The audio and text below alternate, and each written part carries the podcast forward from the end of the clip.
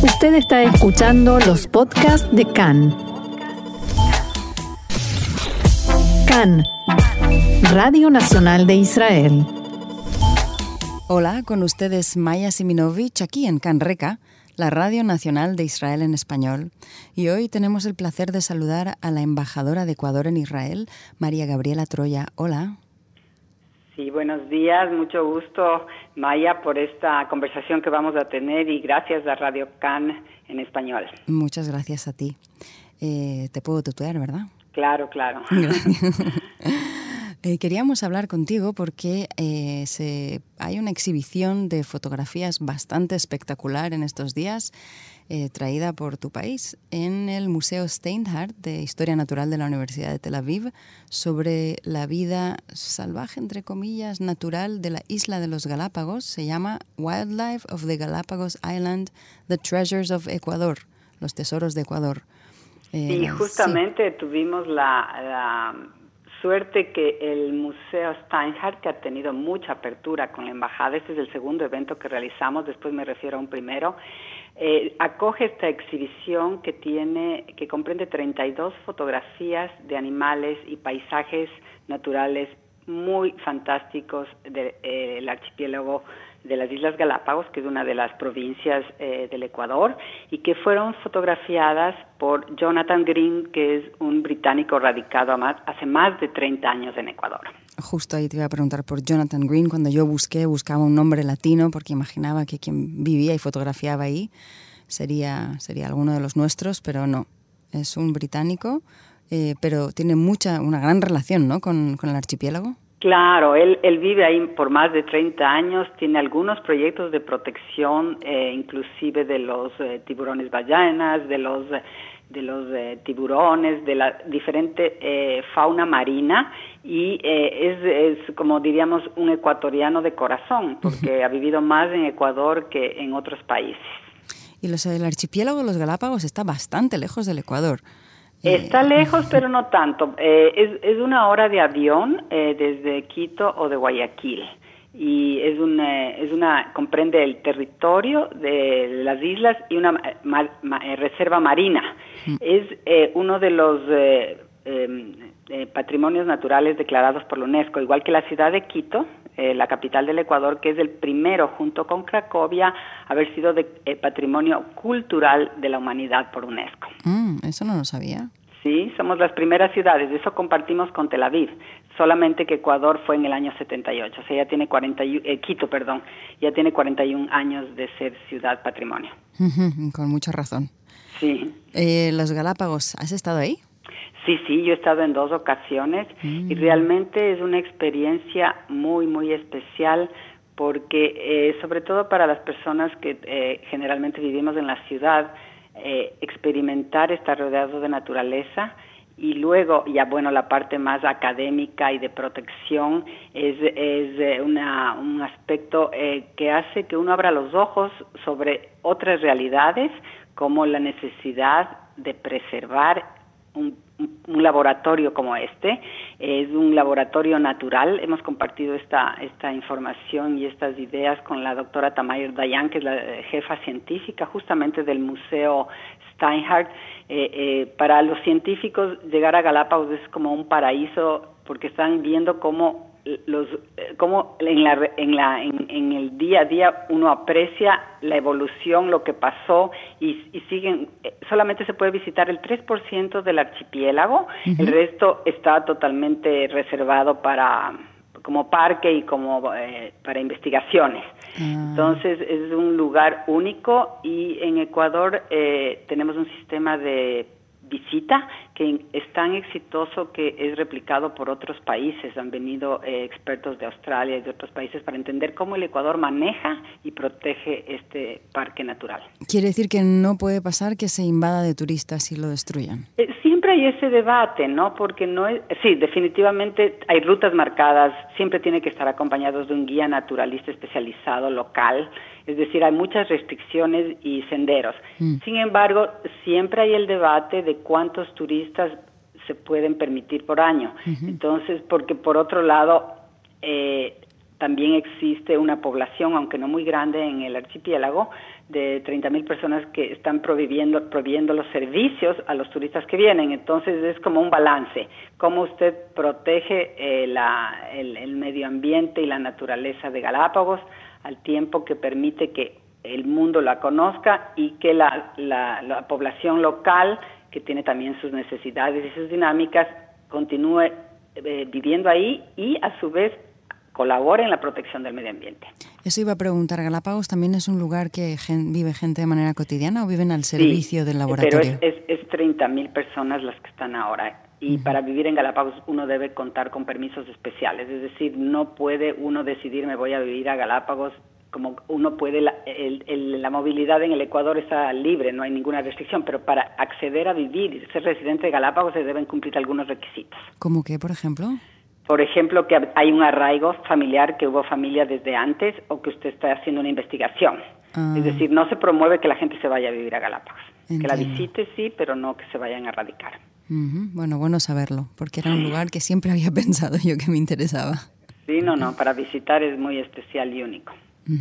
Y aquello de que las especies naturales son más grandes en Galápagos, mm, que sean más o menos grandes, eh, bueno, yo no soy bióloga ni zoóloga, pero lo que sí, sí te puedo decir es que eh, si uno lee un poco o conoce un poco sobre la historia de la evolución, puede conocer que hubo diferentes especies que se fueron adaptando de acuerdo a las necesidades y por eso tenemos el caso de los pinzones que tienen diferentes variedades de picos. Las tortugas gigantes se denominan eh, gigantes porque junto con otras especies que hay en cerca de la India en otras islas son naturales del lugar y hay diferentes variedades. Eh, pero no tengo conocimiento sobre si son más grandes que otras. Puede ser que sean las más eh, voluminosas, pero habría que hacerle la pregunta a algún experto. La verdad que he leído sobre eso y por eso estaba interesada en que ah, las especies en, Galápagos son un poquito mayores que en otros lugares. Y sí había una explicación de por qué ah, el medio ambiente está menos contaminado de humanos particularmente. Claro. Ahora tenemos otra cosa muy interesante, es que el mundo está dividido en ocho zonas eh, donde existen eh, ballenas y justamente en la zona de, de, Galápagos se unen dos zonas, dos zonas de, tipos de ballena. Entonces entre, un, entre mayo y septiembre cruzan ahí porque ahí van a parearse y a veces también a tener los bebés. Entonces es una zona eh, que, que tiene mucha fauna submarina también. Wow. Solo hablar de esto me da miedo que más gente como nosotras quiera ir allá. No, pero ahorita queremos que vaya la gente a la exposición. y la exposición va a estar en Tel Aviv, en la universidad, ¿sí? Sí, sí, sí. Está en el Museo Steinhardt de Ciencias Naturales, que es un museo relativamente nuevo, eh, que está en, el campus de la Universidad de Tel Aviv. Y eh, esta exhibición tiene una particularidad que está expuesta fuera del museo, entonces es muy fácil de visitar por eh, familias, por grupos de estudiantes, em, porque está afuera. Entonces uno no tiene que reservar ni pensar cuándo quiere ir, sino que tiene que garantizarse solamente que haya luz del día. Es decir, porque está en el exterior. Y eh, pueden ir, es una exhibición libre, de visitar libre. quiere decir gratuita. Exactamente, exactamente. Las fotos ahí están súper bien protegidas, imagino, ¿no? Es un material que escogen y conocen los técnicos del museo, es decir, eh, nos explicaron que aunque llueva o haya viento, ese material va a mantenerse. Y ya hubo una exhibición previa que, y les fue muy bien con el tipo de material que utilizaron. Es un tipo de, de es una manera diferente de atraer al público, ¿no? Que de vez en cuando se utiliza sacarlo afuera, hacerlo menos solemne. Sí, hacerlo menos solemne, mayor proximidad con, el, con, la, con la obra expuesta y en este caso que la gente conozca más del Ecuador, porque esa es una de las tareas que tengo yo aquí, obviamente, como tú comprenderás, poner al Ecuador en el mapa de Israel, que los israelíes viajen más, conozcan más del país. Eh, y conozcan los vínculos que pueden existir entre los dos. Ahora mismo, a propósito de, de Galápagos, ya tenemos eh, programado una investigación conjunta con la universidad. De hecho, ya eh, dos científicas, la doctora Shenkar de aquí de la universidad y la doctora Inti Kit de la Fundación Charles Darwin de Ecuador, ya están investigando sobre la polución de plásticos en. Galápagos, por ejemplo, un tema que está muy, muy, muy, muy contemporáneo de combatir el uso del plástico. De hecho, Galápagos ya prohibió el ingreso de desechables desde hace un año y medio. Wow, es también pionera en tantas cosas, ¿no? Sí, sí, es un, un, lugar en el cual se pueden ah, tomar decisiones y se adoptan, se adoptan políticas públicas y yo creo que es más fácil en el sentido que como está fuera del, del continente y el, el, el, acceso es aéreo marítimo eh, y, y hay unas políticas de cumplir las convenciones internacionales en materia de medio ambiente. Y hablando de nuevo del, eh, del país, em, los israelíes viajan mucho y viajan mucho a Latinoamérica. Eh, ¿No se les, no, no, Ecuador no se siente como un destino principal de los israelíes? Bueno, yo tengo cifras, eh, cada vez viajan más. tengo cifras que el año pasado visitaron 6.000 y en lo que va la tendencia va aumentando. Es decir, eh, es un lugar, el Ecuador es un país que ofrece para el turista israelí que normalmente y principalmente es aventurero, muchos espacios, tenemos la selva, tenemos eh, también las, eh, las playas con lugares para diving, Galápagos es uno de los más famosos, para hacer surfing, tenemos mucha cultura porque tenemos toda una, por ejemplo, la escuela quiteña de arte colonial que ofrece una imaginería y cuadros, tenemos todo un eh, Quito que es la ciudad patrimonio, que bueno, tiene tantos monumentos que vale la pena verle. Otro turismo que nosotros promovemos es el turismo gastronómico. Eso iba a decir, el chocolate. El chocolate, claro. De hecho, el cacao, y eso es algo que presentamos hace dos años aquí en la estación de Tel Aviv, en la Hatajana, eh, hicimos una exhibición sobre el cacao y el chocolate ecuatoriano. El cacao ecuatoriano es un cacao que se denomina eh, fino de aroma, es decir, de toda la producción de cacao en el mundo, solo el 3% es de ese tipo de cacao y de ese 3% Ecuador produce más del 60%. Hmm. Tradicionalmente este cacao se va a los chocolatiers belgas, suizos, sin embargo, el Ecuador ahora hmm. también produce cacao. Entonces nosotros estamos no solo exportando cacao, sino chocolate y chocolate de calidad premium. De hecho, está ingresando al mercado israelí algunas marcas de cacao ecuatoriano. Es cierto. de chocolate, perdón, ecuatoriano. Las he visto. Eh, imagino que para gran regocijo de no solo la gente que conoce, sino que también hay ecuatorianos aquí.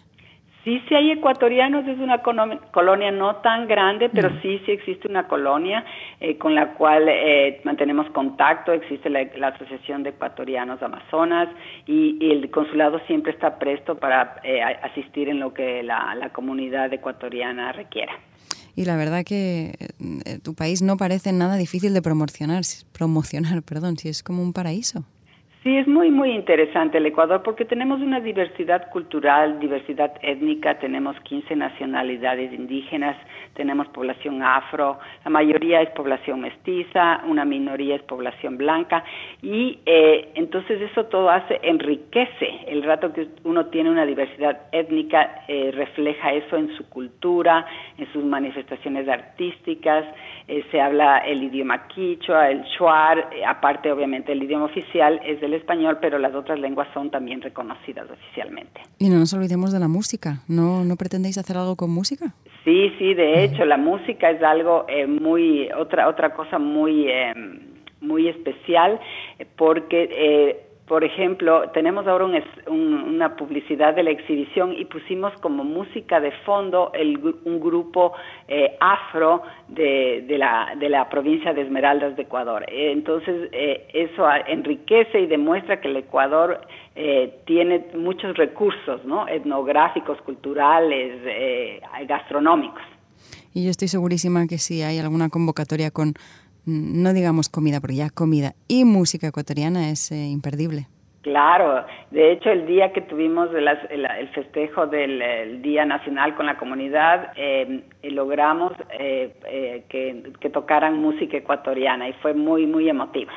¿Y cómo lo llevas tú aquí con la comida israelí? Bueno, me gusta mucho. Yo, yo soy, eh, a mí me gusta por un lado cocinar y por otro eh, comer. Como Entonces, aquí en Israel no es difícil. Siempre trato de probar los diferentes lugares, eh, restaurantes, eh, porque es tan rico Israel en eso que fue una sorpresa para mí y me parece una comida muy sana y muy diversa.